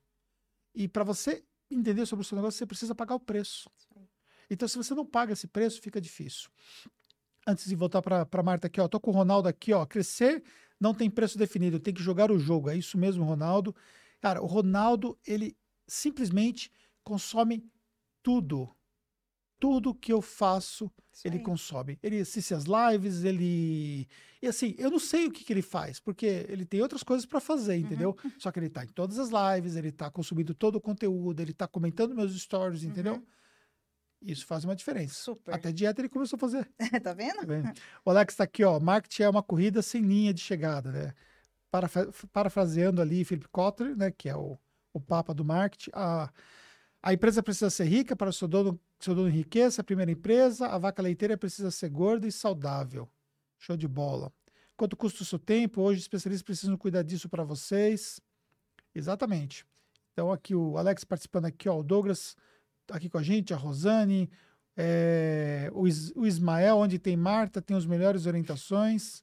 Show Obrigado, de bola. Ismael. O Luiz Henrique, ó, comprei o programa de marketing contábil e vendas do Anderson, através do curso me interessei pelo marketing contábil e a equipe do Anderson me indicou a DPG. Já estamos assinando o contrato hoje, ó, mais um ali que está indo lá. E aí, Anderson, até aproveitando isso Vamos daí, lá. assim, é, o pessoal falando isso, né, que, gente, eu e o Alex, a gente é o rosto da DPG e a gente está ali para todo mundo tem um time, acho que todo mundo. Uma coisa que eu percebi assim, quem são os clientes que dão certo na DPG? Porque tem os clientes que não dão certo e vão embora e falam mal da gente e tá tudo bem. Hoje eu já, já sei lidar com isso, faz parte do jogo, né? Óbvio que hoje eu pego os feedbacks e a gente vai melhorar internamente, eu vou ouvir. O que que, o que, que tem razão, o que, que não tem, o que tem. O que, uma coisa eu aprendi: se uma anta vir te dar um conselho, ou vir criticar, ela para você ela é uma anta, mas você guarda aquilo porque um dia você pode ter que lidar com antas. Então você tem que você tem que é, você tem, você tem que você tem que ouvir todo mundo. Às vezes você acha assim, ah, essa pessoa, a gente tem a gente tem os nossos preconceitos, né? Então assim, uma coisa que eu comecei a ver, quais são os clientes que é, nós fazemos o, o ideal, né? Qual o modelo ideal, nosso ICP e tal. E eu percebi o seguinte: os clientes que dão certo são os clientes que estão ali no pé, são os clientes que se envolvem, os clientes que têm estratégia, os clientes que procura, porque assim, toda empresa tem problema. Toda empresa, a gente, sabe, é, a gente vai, a gente tem, treina no time e tal. O, o importante é, será que as pessoas que estão à frente dessa empresa estão afim de resolver os problemas ou ela tá nem aí? Então, às vezes as pessoas, não, as pessoas param, desistem, não, não procura, sabe, gente, eu quero entender o que aconteceu, vamos, vamos fazer, vamos testar, vamos comparecer nas reuniões, vamos fazer isso e aquilo. E muita gente desiste, assim, ah, não deu certo, é, não é culpa minha. A gente tem mania de terceirizar as culpas, né? Então, culpa tal, não que às vezes a gente não tenha culpa, não é isso. Uma coisa que eu sempre falo pro pessoal lá é o seguinte, a culpa pode ser, não, não ser nossa, mas o problema é nosso. A culpa não é nossa, mas o problema é. Então, vamos resolver esse problema aí. O que a gente conseguir resolver, vamos resolver. Então, os, os, clientes que dão certo lá com a gente são os clientes que se envolvem e não ficam esperando as coisas caírem do céu. Os clientes que cobram, os clientes que estão ali, sabe, no pé. E isso em qualquer negócio. Por exemplo, eu, eu sempre tenho casamento. Você está aí, ó, você é casada há quantos anos com a Fernanda? Eu e o Alex. Você acha que foi fácil? Você acha que é fácil o dia a dia? Ainda mais quando é, quando é sócio. Por que dura? Porque a gente. Vamos fazer até dar certo? Porque hoje as pessoas descartam as coisas muito rápido. Porque as pessoas querem o imediatismo. Eu tô vendo na internet lá o Anderson, que é lindo, maravilhoso com a Fernanda. Nossa, e meu casamento tá assim, eu quero arrumar alguém igual. Só que as pessoas não entendem que existe um trabalho por trás disso. Existe, sabe, um, um, um insistir e falar assim, vamos resolver, vamos sentar e não jogar sujeira para debaixo do tapete. Por isso que eu sempre falo, pessoal, pessoal, você tá com um problema com a minha equipe, com o meu time e tal, me chama, que eu vou resolver. Me chama, conversa comigo, vamos, o que, que eu posso te ajudar? Mas às vezes muita, muita gente, não, muitas pessoas não fazem isso, né? Quer que a solução, que é, sabe, é miojinho, eu quero uma solução rápida, é, que me, me sacie logo minha fome, sim, e isso não existe. Isso em marketing não existe porque não é ciência exata. Eu sei que o contador é muito analítico, ele quer saber dos números, com o tempo, marketing sim, é, você vai começar a analisar os números, você sabe melhor do que ninguém isso, mas todo começo exige teste AB, que você acabou de falar, teve que trocar tudo. E assim lá também, a gente troca tudo. Caramba, meu. A gente tava com uma cliente lá no Rio Grande do Sul que o mês passado tava bombando a campanha dela. Mês passado não, mês retrasado. É agosto. Setembro tá uma porcaria Então, assim, se a pessoa não entende isso, fala assim, caramba, eu tô, tô queimando dinheiro, tal, não sei o quê. É o entendimento, é você buscar conhecimento e você se envolver, você fazer até dar certo. É, é porque vocês precisam entender de fato que o mercado ele muda muito, né? Uhum. E quando muda o mercado, obviamente acaba impactando no, no geral. Então, às vezes, por exemplo, a campanha está performando, ela para de performar e não tem uma explicação, entendeu? Porque você não mexeu em nada. Continua. E aí você busca ali as informações que você tem disponível na plataforma para fazer a campanha e as informações não dizem nada, entendeu? A demanda continua a mesma, o volume de pesquisas é, para aquele tema continua o mesmo, simplesmente parou de performar. Então, é, existem coisas que não adianta a gente procurar explicações, mas sim é, simplesmente aceitar o fato que elas precisam passar por um processo de mudança. E você deu o exemplo do casamento, né? É, é muito fácil, às vezes, você ver a questão do, do, do, casamento, principalmente no meu caso, que a minha vida é muito exposta, né, com, com a rede social, né, as coisas com a Fernanda e tudo mais. A gente sempre é visto juntos nas postagens e as pessoas acabam muito se inspirando, né, naquilo que nós somos. E mas as pessoas não sabem o desafio diário que é manter uma relação, às vezes, entendeu? Porque às vezes você pode personificar aquela aquela visão que você tem de uma relação ideal e você achar que, poxa, a minha relação não dá certo e eu vou dizer uma coisa para você, entendeu? É, pode não dar certo porque você não está fazendo o que tem que ser feito em relação à sua relação e, e, ambos não estão fazendo o que tem que ser feito. Então, uma coisa que eu e a Fernanda, a gente acorda todo dia com o conceito de que nós temos que fazer em prol da nossa relação. Por quê? Porque existe uma corresponsabilidade para as coisas darem certo. Então, é de fato um processo de construção em tudo na vida. E não existe. É, as coisas não acontecem por acaso. As coisas não acontecem por acaso no marketing, não acontecem por acaso numa relação e não acontecem por acaso dentro de uma empresa contábil. É claro que, às vezes, você conta com a sorte. Você pegar a jornada da Tactus, é, exist, exist, existiram momentos que nós contamos de uma certa forma com a sorte. A gente acertou uma estratégia mesmo, né? Deu certo, simplesmente deu certo. Só que a gente testou inúmeras coisas para aquilo ser contado com a sorte. Uhum. E aí é um processo né, contínuo que, que acontece em todos os negócios, né? Com certeza. É, e às vezes essa sorte é você estar tá num lugar certo, no momento certo, né? Que eu falo que se você se você está naquele lugar certo, no momento certo, as coisas vão acontecer. Mas essa questão, Anderson, é, é todo relacionamento, todo, é, todo, toda parceria de trabalho, ela só vai durar se houver, é, se a gente não colocar as coisas por baixo do tapete, não ficar fazendo vista grossa, se comunicar, comunicação hoje é tudo. É. Se você não se comunica, como, como dizia lá o Chacrinha, quem não se comunica se estrubica. Então, às vezes, é melhor você falar a verdade, claro, é, trabalhar a questão da da comunicação não violenta. Então, é um curso que eu, eu nunca deixo de fazer, porque sempre tive uma comunicação muito violenta. Então, é você conseguir olhar para o outro, né? E assim, e fazer a sua parte. Porque nós, as pessoas, ah, quero mudar. Um... Às vezes a gente ouve assim, ah, eu queria fazer, eu que sou cristã e tal, às vezes a gente vê pessoal, ah, eu queria fazer missões lá na África. Aí você olha assim, puxa, a pessoa não faz missão nem na casa dela. Entra no elevador, não dá nem bom dia pro, pro vizinho e quer fazer missão lá na África tem umas coisas que não casam, entendeu? Então, é a pessoa olhar, é, sabe, olhar mas assim, o que, que eu preciso mudar aqui? E não adianta que vai ter dia, que nem, por exemplo, a gente estava reunido, eu, Alex e o Lucas, que nós somos os três sócios lá, a gente estava reunido para fazer nosso planejamento do ano que vem, semana passada. Deu briga, a gente ficou irritado, a vontade era fazer o quê? Vamos fechar aqui tudo e vamos cada um. Era essa vontade. Falei assim, não, a gente está aqui para definir as coisas, não adianta. Então, quem, vamos... é mais, quem que é mais briguento dos três? Eu. E aí, nossa, é, assim, o Lucas é super tranquilo e o Alex, às vezes, ele vai tolerando, né? Aí tem hora que dá aquela explodida, mas é, geralmente sou eu que fico implicando com as coisas. Então, e a vontade, dá vontade de desistir, dá vontade de falar assim, ah, meu, deixa do jeito que tá. Vou, vou contar uma fofoca, vou contar Pode uma fofoca contar. aqui pra galera. Conta. um dia eu cheguei pra Marta e a Marta tava meio brigada com o Alex, né? Isso. Ele tava separada dele. É, tava separada. Vou falar brigada pra ser é, gentil não, com ela. A gente separou, a gente separou, a gente é. casou, se divorciou, casou de novo. É. Essa aí, foi a nossa vida. Aí eu cheguei pra ela e falei assim, Marta, mas nem o Alex se aguentou. É. Nem o Alex me aguentou.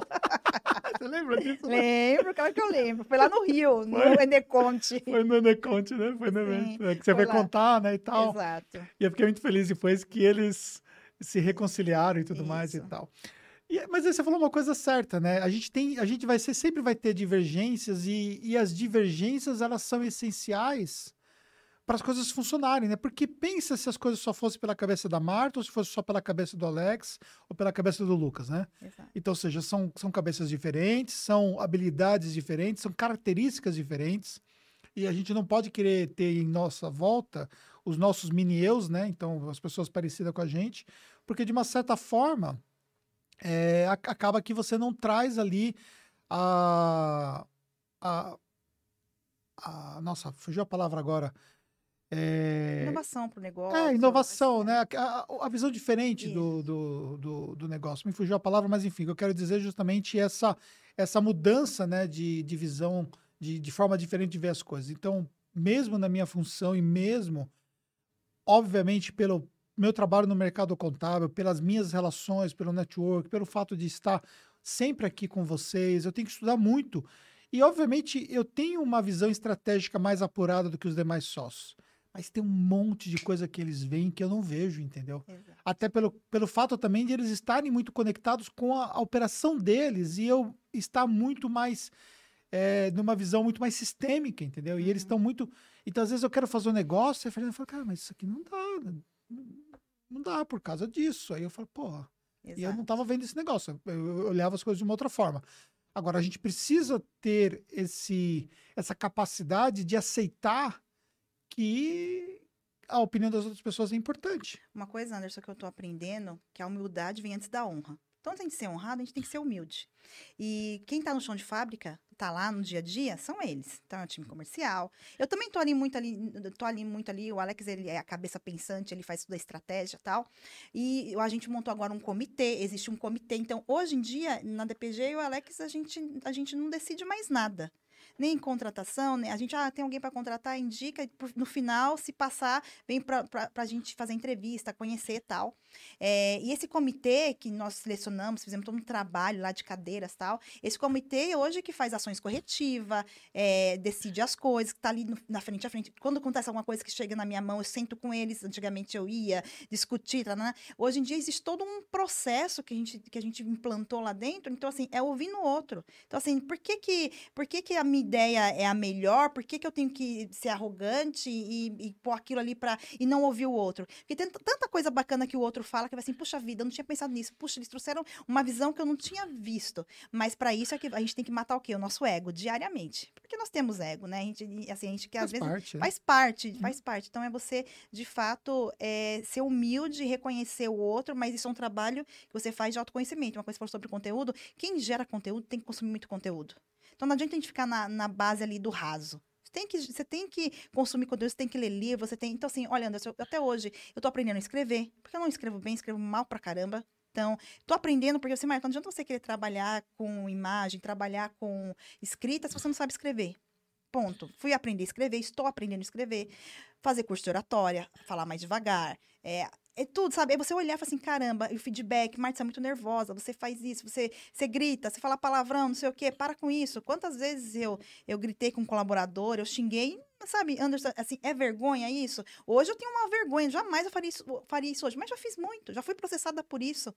Mas é, é você reconhecer, Fui processado já. xingou. claro, entendeu? Ó, eu nunca fiz. é, já, nossa, muitas vezes, entendeu? É, nossa, várias vezes. É assim, sabe, nervosa, porque, porque sempre essa questão do anseio do cliente, do cliente. Então, para mim, antigamente, o mais importante era o cliente. Aí a pessoa falava assim, se ela desse tanta importância pra gente como ela dá pro cliente, aí a gente vai mudando a visão. Meu- primeiro, meu cliente é o cliente interno. Então, eu preciso. Mas isso aqui é, é falta de conhecimento. Então, por você ser nervosona e tal, aí você sai xingando, ah, seu burro, seu idiota, sabe? E onde você fez uma coisa dessa? Sabe? Fiz, não posso falar pra você não fiz. Já fui processado, assim, ah, já me processaram porque eu, eu dei chilique e tal. Até num processo chegaram a falar que eu entrei com chicote na mão na sala. Olha só que falaram, mas isso foi mentira. Eu entrei com chicote na mão falando, trabalha, seu bando de burro. Isso não aconteceu, mas que eu já, sabe, já, já fiz esse- isso daí. Mas é o quê? Como que a gente vai mudar? Hoje eu olho pra isso, a última vez que eu tive esse chilique, tem mais ou menos uns um ano, um ano e Você meio. quer falar uma semana. Não. É, hoje eu olho pra ele e falo assim, nossa, Marta, eu jamais faria isso. Mas por que que eu mudei? Antigamente, pra mim, era uma coisa, ah, peço desculpa e tá tudo certo. Uhum. Não, não é. A gente vai começando a se autoconhecer. é, fala assim, caramba, isso que eu tô fazendo é feio, não é legal. Isso aí, sabe, ficar nessa briga idiota, essa coisa, assim, isso aí, né, gente, então a gente vai amadurecendo. Mas você tem que se permitir. Se você não se permitir fazer isso, você vai continuar sempre correndo atrás do rabo e cometendo os mesmos erros e as coisas não duram. E eu acredito que na vida as coisas são feitas para durar. Relacionamentos, parceria, amizade, mas tem que se doar. Se você não se doar e não fizer, não vai acontecer. É, é sempre um processo. É, lembra quando você estava fazendo os eventos presenciais, né? Uhum. Que você contratava, então contratava eu, contratava o Altair, Isso. contratava um, um pessoal para poder fazer evento, e uma vez eu virei para você e falei assim que, que quem tinha que, que dar o evento era você. Sim, lembro. E Lembro. você, naquela época, você não tinha essa, essa questão de, de falar em público, não tinha essa Uhum. questão de ensinar e tudo mais. Eu falei, você tem que assumir esse papel, porque é muito difícil você ficar dependendo dos outros para poder fazer alguma coisa.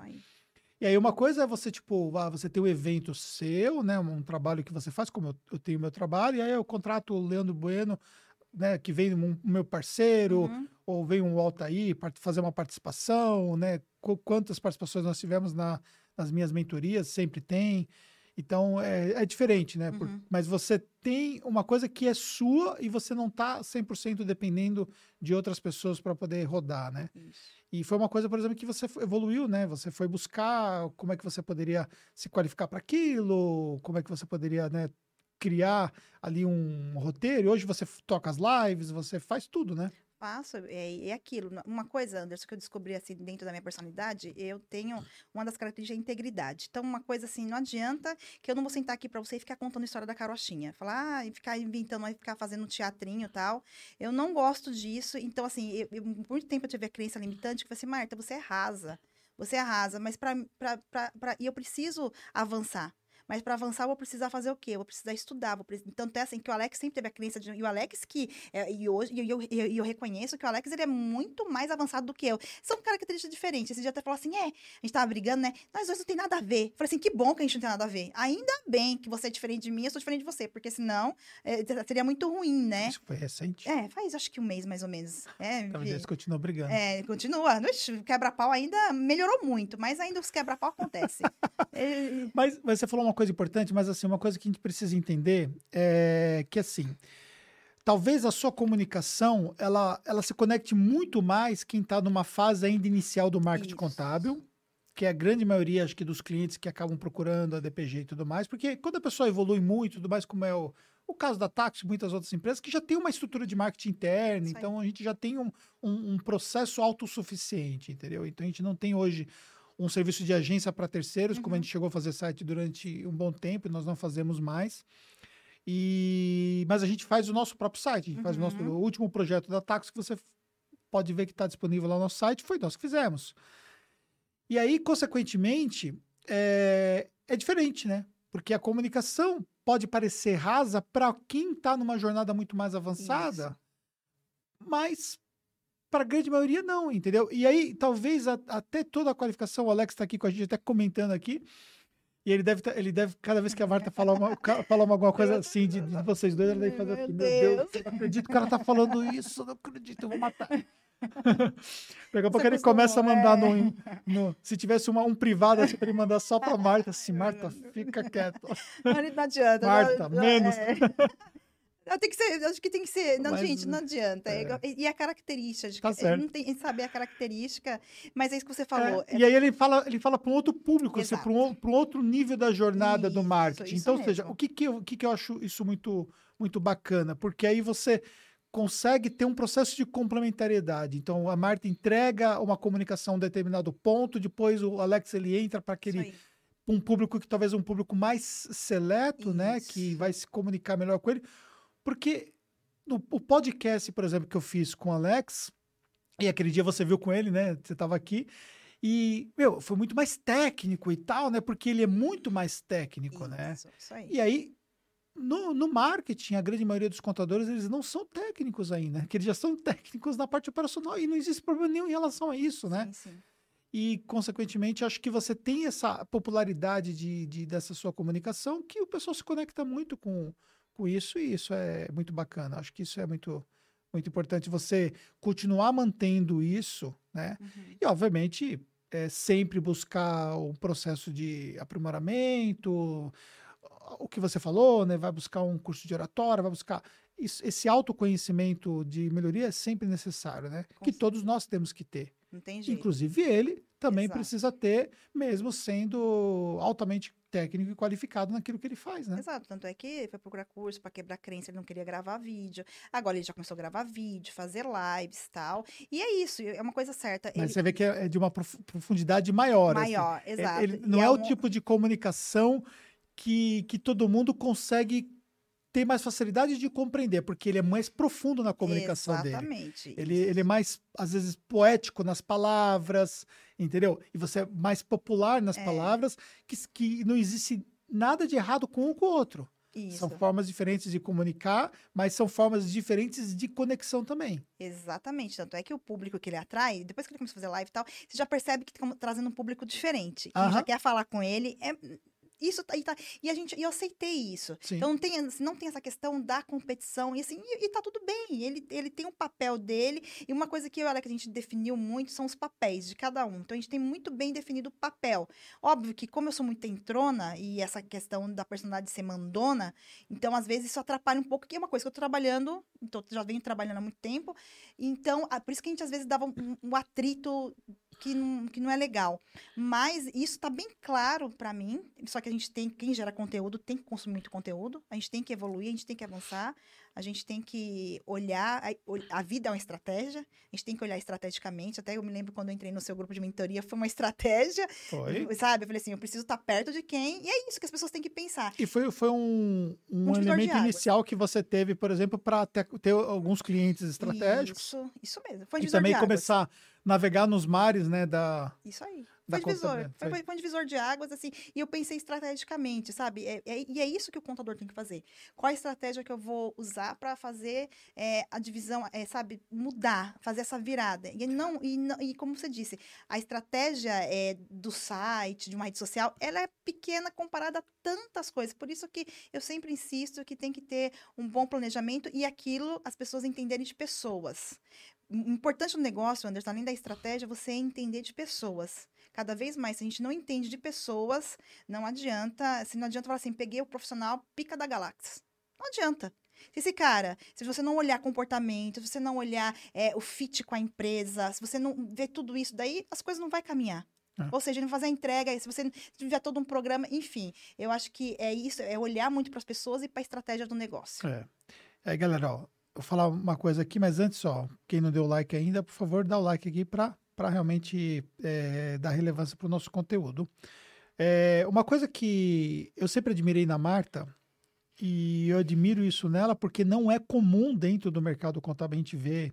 eh, São poucos empreendedores contábeis que eu vejo, ainda que a Marta não seja uma empreendedora contábil, né? Mas serve de exemplo para os empreendedores contábeis. São poucos empreendedores contábeis que eu vejo que, que tem esse perfil que ela tem, que é o perfil de pagar o preço para ver se vai dar certo. Isso. Então, tipo assim, é, ela sempre teve presente nos eventos. É, vocês não fazem ideia o quanto custa estar no evento. Desde o evento do CRC, como você, você teve. Partir de 20 mil reais, assim, não tem problema. Pelo A partir de pa- 20 pa- mil. Estar 20 mil reais, você tá com Numa- um quadradinho, né? Que só Exato. praticamente cabe Isso você mesmo. dentro. Isso mesmo. É. E, e assim, às vezes eu fazia loucura, Anderson, falei assim, ah, vou pegar um stand de 50 mil. Aí eu olhava pro caixa assim, falei assim, ah, eu vou pegar do meu pessoal aqui, vou investir e tal. Tava nem aí, falei assim, eu quero estar lá presente, porque vão me ver aqui no digital, vão me ver lá. E aí e é engraçado, a pessoa assim, nossa, ele está aqui, tá lá. Então, essa empresa, ela tem Você, durante muito tempo, teve participando dos eventos do Conrado Adolfo, né? muito, muito tempo. E- Virei e- um quê? Virei. Ele, ele, ele falava sobre mim nos eventos e E, tal. e, tipo, você, você pagava toda vez que você tinha que estar lá para poder participar e tudo mais e Pagava, tal. E, Pagava e- pra ele. e pagava assistia várias vezes o mesmo várias conteúdo, vezes, né? mesmo- Mesmo conteúdo, várias, sempre ali, entendeu? Porque assim, Olha, olha, olha só, galera. Vai pensando como que isso é forte, você é, entender isso como parte de um exemplo, de quem está pagando o preço para estar ali. exato. E você investe uma baba. Ah. Quantos cursos do Anderson eu paguei? E eu, sabe, não tenho vergonha de falar isso, pra, sabe, pra, pra entender, pra olhar, falar assim, é, deixa eu ver se eu tô indo pelo caminho E certo. para marcar presença, Exato. porque você estava em todo lugar, Isso aí. entendeu? Então, ou Uhum. seja, todo mundo te conheceu porque você estava presente em todo lugar. Você estava no stand, no evento do CRC, você estava no... Ou seja, aonde estava o seu público, você estava presente. Com um assunto totalmente desconectado do que é o seu assunto. Você, não- você não foi no evento do, do CRC porque você queria ouvir parte técnica, Não. entendeu? Nem sobre gestão do negócio contábil e tudo mais e tal. Você estava ali porque você efetivamente estava fazendo, marcando o seu espaço, né? Se fazendo ser vista e tudo mais. E isso é uma coisa, por exemplo, que, que faz uma grande diferença, né? Então você precisa pensar nesse aspecto todo aí, porque faz parte de quem joga o jogo da estratégia. Exato, Isso você sempre jogou. vergonha, exato, porque as pessoas têm vergonha de vender, né, Anderson? E eu, assim, quem não tá crescendo tá morrendo. Eu ouvi falando isso uma vez foi o Roberto Dias. Pra você ver, eu sempre ficava, eu quero estar perto de pessoas que são inteligentes, pessoas que estão ali avançando. Aí eu conheci o Roberto também, me grudei nele ali e tal, e fui aprendendo muita coisa com o Roberto também.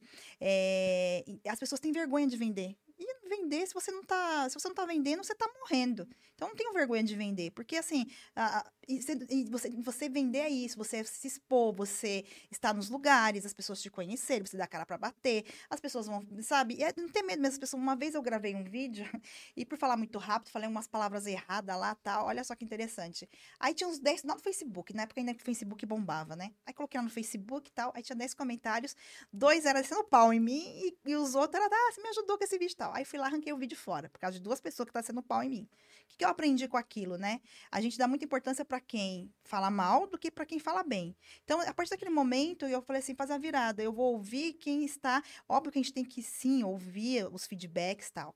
Mas eu vou dar essa virada porque eu tenho que olhar por, por aquilo que está indo bem, sabe? E tá próximo de quem, que- de quem tem essa mente positiva, quem tem essa mentalidade positiva, de quem, sabe, é, a, mentalidade para o sucesso. Quando a pessoa fala min- mindset, né? Então, assim, a virada da mentalidade. Você quer virar o jogo, você vira a sua mentalidade. Para de reclamar, para de xingar, para, é, sabe, de ficar, nó céus, ó vida, aquela pessoa culpada e tal. A primeira coisa que a pessoa tem que fazer é aumentar a mentalidade, ter uma mentalidade positiva. Vai vir os revés, vai vir, não tem jeito, todo mundo tem os revés da vida, os problemas pessoais, os problemas na empresa, é, vai, nem Jesus Cristo agrada a todo mundo, quanto mais a gente. Mas vai ter um público que você vai agradar. Só que quando você não agrada também, quando sua empresa faz uma cagada, quando o seu funcionário faz uma cagada, vão vir pra cima de você e você vai ter que respirar fundo e falar assim, vou continuar. É que nem rio. O rio tem as pedras. Ele continua em frente, ele vai virar e vai continuar em frente. Então, é saber fazer essa virada de mentalidade, Anderson. É, esse ano aqui, vocês passaram um bocado bem difícil, né? Super, Com a questão do Covid, né? super. O Alex quase morreu, assim, ficou muito mal. É, e, e pouca gente sabe dessa história. É, pouquíssimas. Eu fui uma das poucas pessoas que acompanhava diariamente com o Alex, sim, né? sim, Conversando com ele, e eu vou falar uma coisa pra você. Eu Fiquei com muito medo. exato. E, Porque assim, falei assim, meu, do jeito que eu vi, do jeito que ele tava, E quase morreu, e eu assim, vou falar, teve um dia lá que eu falei assim, nossa, meu Deus, é hoje, hoje ele vai. Hoje ele vai, a, a gente achou mesmo que ele, a galera queria, queria entubar ele, É, e ele, s- ele ia brigando e ele tal. ficando de, ba- de barriga para baixo, Exato, fazendo o, o prona, né? Que é é isso. para a respiração Uhum. soltar, com, com, com o pulmão comprometido e mandando áudio. É assim, se eu vi os áudios dele que ele mandava, é, desesperador. Foi, foi assim um momento super. Foram 40 dias, né, Anderson? Foi 40 dias assim de. Nossa, de sufoco. Não só isso também, a Carol teve. A gente não sabe se foi Covid até hoje. A médica, a nefro dela fala que sim, ela teve, mas outros médicos falam que não teve. Mas a Carol teve uma crise de asma. É, a menina entrou, desmaiou no elevador com falta de ar. O, o- a oxigenação dela chegou a 89. A gente correu pro hospital, a menina chegou desfalecida, ficou uma semana internada, mas também não sabe. Fizeram teste, não era Covid. Enfim, foi Porque um- ela já tinha também um problema já- exato. né? Ela já tinha um problema de asma e tal. Então, assim, foi uma semana também assim que, E nossa... você também ficou na internada. Exato. Aí depois, de tudo isso aí eu fiquei com Covid. Fui mais internada por causa do meu desespero, porque eu sentia muita dor. Então, o problema do Covid comigo foi a dor que eu sentia no corpo. Eu não conseguia ficar deitada, em pé. Eu chorava o tempo todo de dor, de dor. E aí o médico resolveu internar, como eu tava acima do peso e tava com 25% do pulmão. Assim, ó, você tá acima do peso, tá, vamos te, vamos te internar. Você fica uma semaninha aqui e tal. Mas graças a Deus, passei. Só teve um dia lá que foi difícil, mas também passou. Então, assim, não foi fácil. E aí você, aí você pensa, né? Fala assim, puxa vida. Aí, assim, quando você tá lá, você começa a refletir, né? Será que o que eu fiz Sim. foi Aí eu falei assim, nossa, eu faria tudo de novo. Eu faria, assim, em relação ao negócio, em relação... E falei assim, até falei pra Silvia, nossa mentora, né? Falei assim, Silvia, eu amo trabalhar. E eu trabalhei assim, ah, Marta, você se arrepende de alguma coisa se eu morresse hoje? Eu falei assim, não, eu trabalharia de tudo de novo. Eu amo fazer o que eu faço, eu, sabe, eu gosto... O pra... É que eu falo, Anderson, quando a gente gosta de ajudar o outro, quando che- chega um contador assim, nossa, Marta, olha que interessante esse mês, eu consegui isso. Às vezes eu, eu recebo vários áudios bacanas, sabe? Nossa, Marta, consegui vender, chegou um lead aqui, que não sei o que lá, tal. Aquilo me dá um prazer tão grande. Não é o dinheiro, não é.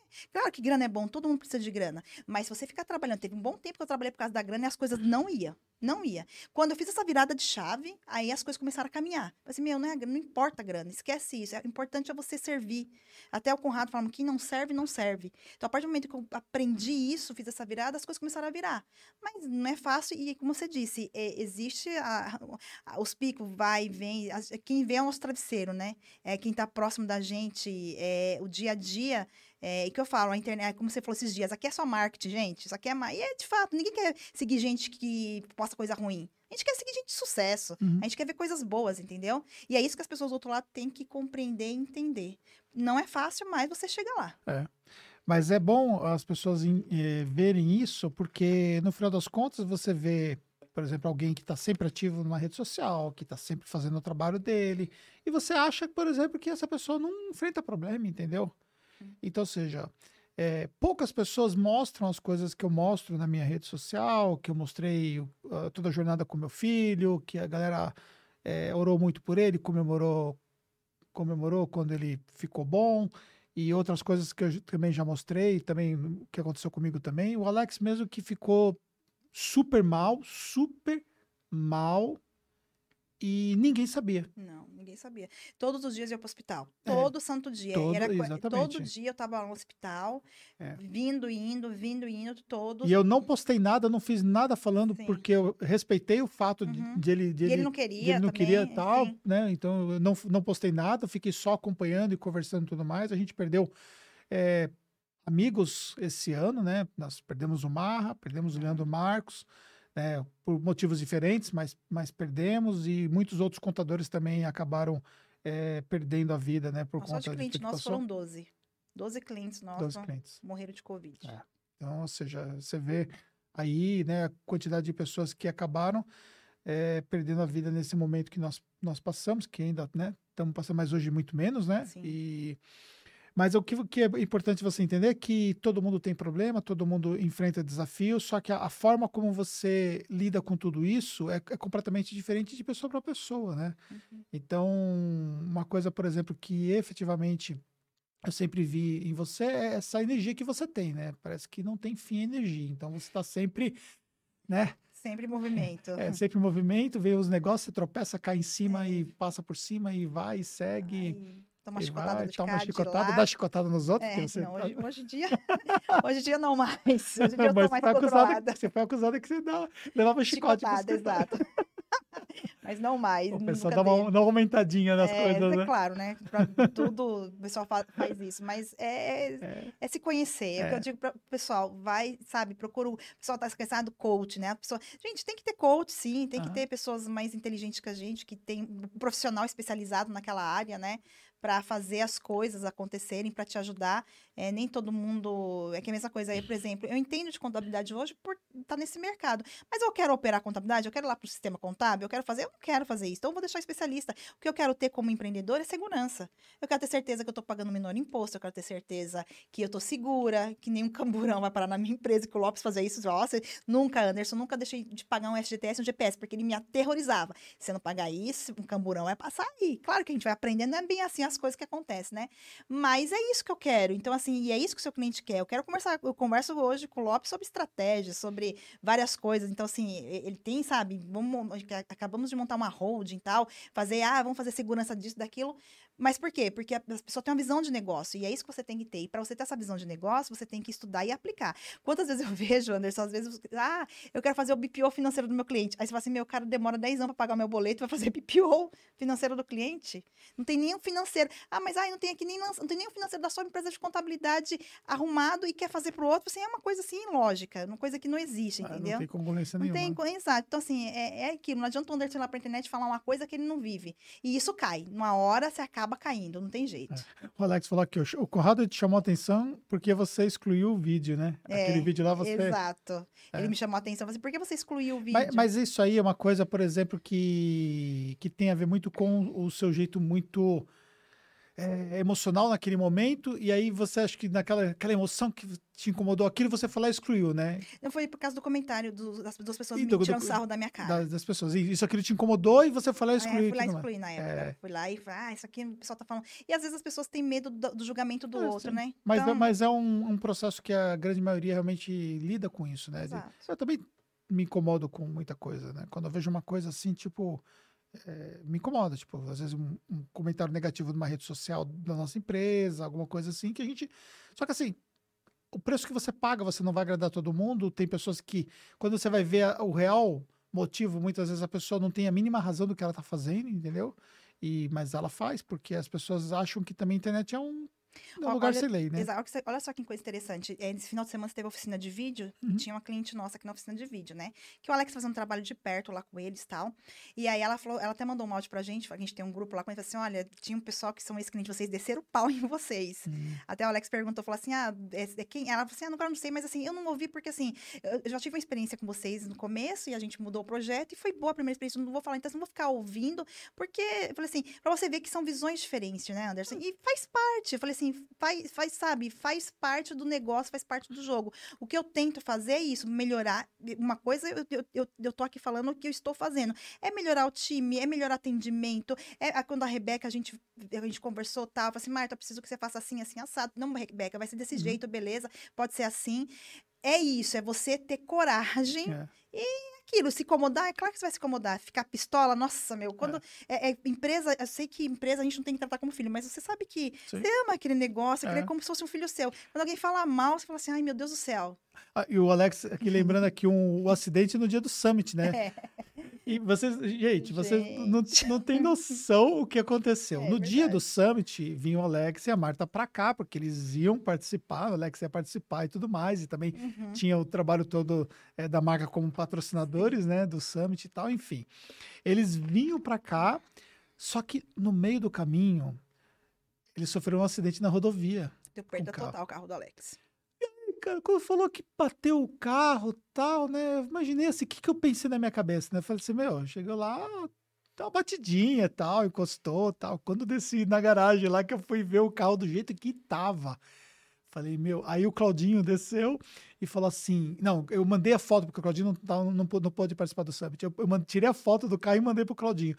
O Claudinho falou assim: pai, deu PT nesse carro. A gente achou depois, que não, né? Mas é, deu PT. Deu, deu PT, PT, no carro, porque o carro é. ficou todo torto depois. Ficou todo torto. Então, assim, foi uma batida, assim, uma batida do nada, assim, uma coisa, o carro, a gente tava rodou, ali na né? rodou, os carros vindo na... A gente ficaram ao contrário, é, o contrário. Carro, e o carro, os carros vindo desviando, só olhando ali, eu falei assim, Jesus, perdoa meus pecados, minhas falhas, que agora eu vou pro céu. Até porque os carros, vinha vindo um caminhão, um caminhão desviando do carro, assim, foi, foi assim, foi, foi uns minutinhos, segundos, né? Assim, desesperador, mas graças a Deus, assim, é. não, nem um carro que bateu, nem o nosso carro aconteceu assim com a gente. Nem, assim, eu bati a cabeça de uma sim, galinha sim. aqui, mas com o Alex nada, e, mas você vê, né? É.